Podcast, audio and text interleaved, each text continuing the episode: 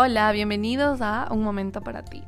Este momento donde puedes escuchar experiencias, historias, psicoeducación, todo enfocado en psicología para que puedas tú mejorar tu calidad de vida y que tu vida sea una vida que valga la pena vivir.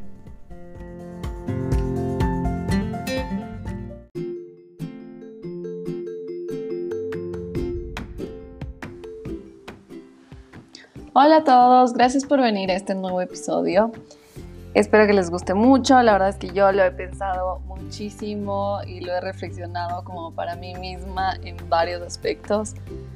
Em, este tema se llama la resiliencia. Y la resiliencia es esta capacidad que nosotros tenemos para adaptarnos a situaciones adversas, complicadas, difíciles. Entonces, bueno, lo primero que hay que entender sobre la resiliencia es que si bien muchas veces decimos como que ah, esa persona es súper resiliente o esa persona sí que ha pasado por todas y le va súper bien, es importante entender que es algo que podemos aprender. No estamos enfrascados en que una persona es o no es, sino que se puede aprender a ser resiliente, a superar obstáculos, a superar eventos de nuestra vida que sean complejos o difíciles. Entonces, bueno, ¿cómo lo aprendemos? Primero que nada está esta parte súper importante que es aceptar la realidad, ¿sí? Muchas veces cuando nos pasa algo o entramos en esta situación compleja, difícil, pasa que nuestra, nuestra mente puede llegar a evitar, a evitar afrontar esta situación complicada, evitar aceptarla y no verla, no verla como lo que es, porque a veces creemos que no tenemos la habilidad para afrontarla o que es demasiado difícil verla, entonces mejor no la veo, mejor hago como que no está. Entonces es súper importante afrontarlo con, con una actitud optimista, la situación adversa que tengas. Ahora esto puede sonar un poco similar a esto del positivismo tóxico que hablábamos, pero aceptar la realidad de por sí ya es un paso súper grande para alejarnos del positivismo tóxico. Entonces, si no han escuchado ese podcast, les recomiendo, es súper bueno. Y también hablamos un montón de lo que significa este positivismo tóxico y sobre afrontar y aceptar la realidad. Entonces, sí, lo que nos ayuda a aceptar la realidad es tener esta actitud optimista, pero que no distorsione la realidad que estamos viviendo.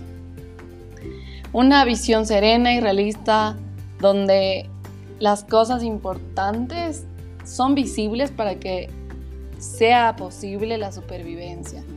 Entonces es súper importante tener una visión serena, no actuar reactivamente a las emociones que podamos tener entender lo que estamos viviendo, aceptando y viviendo en cuanto a lo que es desagradable de, este, de esta situación y preguntarte algo súper importante. ¿Realmente estoy entendiendo y acepto esto que me está pasando? ¿O lo estoy evitando? ¿O no estoy afrontándolo? ¿O no me he parado a pensar lo que realmente significa para mí esta situación, este cambio, este la mayoría de personas utilizamos la negación como mecanismo para afrontar situaciones, pero hay una clave para no recurrir a la negación y es el darle sentido a las situaciones difíciles, el darle un aprendizaje, un concepto a las situaciones difíciles. Entonces un concepto súper lindo que a mí me gusta trabajar es de no ver todo o blanco o negro, Puede ser que esta situación fue completamente terrible, adversa, causó mucho dolor, causó muchas emociones desagradables. Pero de esa situación que se puede ver como muy negra, muy gris, muy, muy oscura, se puede encontrar un poquito de blanco. Se puede encontrar un poquito de algo bueno que esa situación haya dejado. Puede ser un aprendizaje, puede ser, bueno, me pasó esto y ahora sé qué tengo que hacer para que esto no me vuelva a pasar. Puede ser que esta situación es súper desagradable, pero aprendo un montón de cosas de esta situación. Me está dejando saber qué es lo que me gusta, qué es lo que no me gusta, qué, cuáles son las personas que quiero, cuál es la vida que quiero vivir. Entonces, construir conceptos y aprendizajes a partir de un sufrimiento es súper bueno para darle sentido a la experiencia, ¿sí? A darle ese sentido de, de que si esto pasó, tiene su razón de ser, por algo pasó por esto. Y como les decía también en episodios anteriores, nosotros aprendemos de errores, es como estamos hechos básicamente. Entonces, súper importante a las cosas desagradables, a las...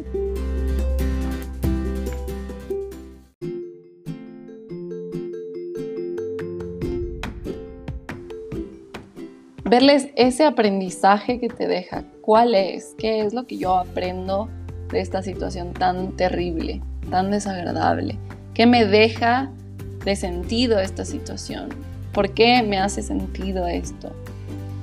Otra forma en la que podemos darle un significado y tener también una actitud eh, optimista es que muchas veces nos comparamos y decimos como no, porque esa persona le va tan bien, porque esa otra persona le, le pasa todo lo que a mí no, y por qué a mí me pasa esto, por qué yo. Y un buen enfoque para ver esto, porque cuando nos comparamos es verlo desde un sentido de por qué yo no podría, ¿Qué haría que a mí no me pasen las cosas buenas? Porque yo no podría superar esta situación. Porque esas personas sí y yo no. Yo también podría. Em, entonces es súper importante también modificar esta sensación de compararnos a una sensación de compararnos en un sentido de empoderamiento, decir yo puedo, yo también puedo, porque yo no podría, ¿qué me haría pensar que yo no puedo esto? Entonces, a base de esto, también es súper importante tener este sentido de improvisar soluciones. Cuando tenemos una situación adversa y tenemos que recurrir a esta capacidad que tenemos de resolver conflictos, resolver problemas, Muchas veces es bueno, de hecho es muy bueno improvisar soluciones. Obviamente esto no quiere decir que evitemos, pero sí cómo puedo salir de esta situación, cómo puedo resolver esto ahorita, ya con las herramientas que tengo, con lo que me toca. Y esa habilidad con el tiempo se va fortaleciendo, se va haciendo más grande, más efectiva y nos da también esta sensación de que no todo problema tiene que ser un hueco negro del que nunca vamos a salir. Entonces, esto también tiene muchísimo que ver em, en esto de formarte resilientemente, de hacerte, hacer de ti una persona resiliente. Es como te hablas a ti mismo, cómo te tratas cuando te va mal, que también hablé un poco sobre esto, el amor condicional y el amor incondicional en un podcast anterior. Pero es interesante cómo a veces nuestros pensamientos empiezan a dominar los pensamientos derrotistas o los pensamientos catastróficos de que todo va a salir mal y nos impiden tener una actitud optimista. Pero realmente este diálogo interno que podemos tener puede ser modificable justamente atacando estos pensamientos derrotistas, catastróficos, como ¿qué es lo peor que podría pasar? O sea, realmente no hay una salida a esto, realmente no puedo estar mejor y realmente desafiar estos pensamientos. Ahí está la clave de poder salir de esa como sensación de estar en solo el lado oscuro y negro, de encontrar un poquito de esperanza, así sea un poquito de, ok, tal vez no me vaya tan terrible, tal vez no vaya tan mal. Entonces, también es súper importante entender que la resiliencia no se trata de, de, de, aguantar, de aguantar lo que te esté pasando, sino de saber recuperarse de lo que te esté pasando. educando a tu cerebro, educando todas estas claves y tips que les recomiendo para adoptar una actitud resiliente.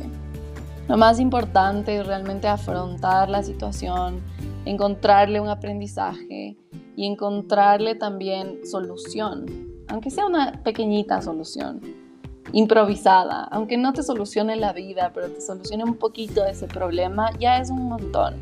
Aceptar que el ser resiliente no se trata de, solamente aguantar, sino de recuperarte bien.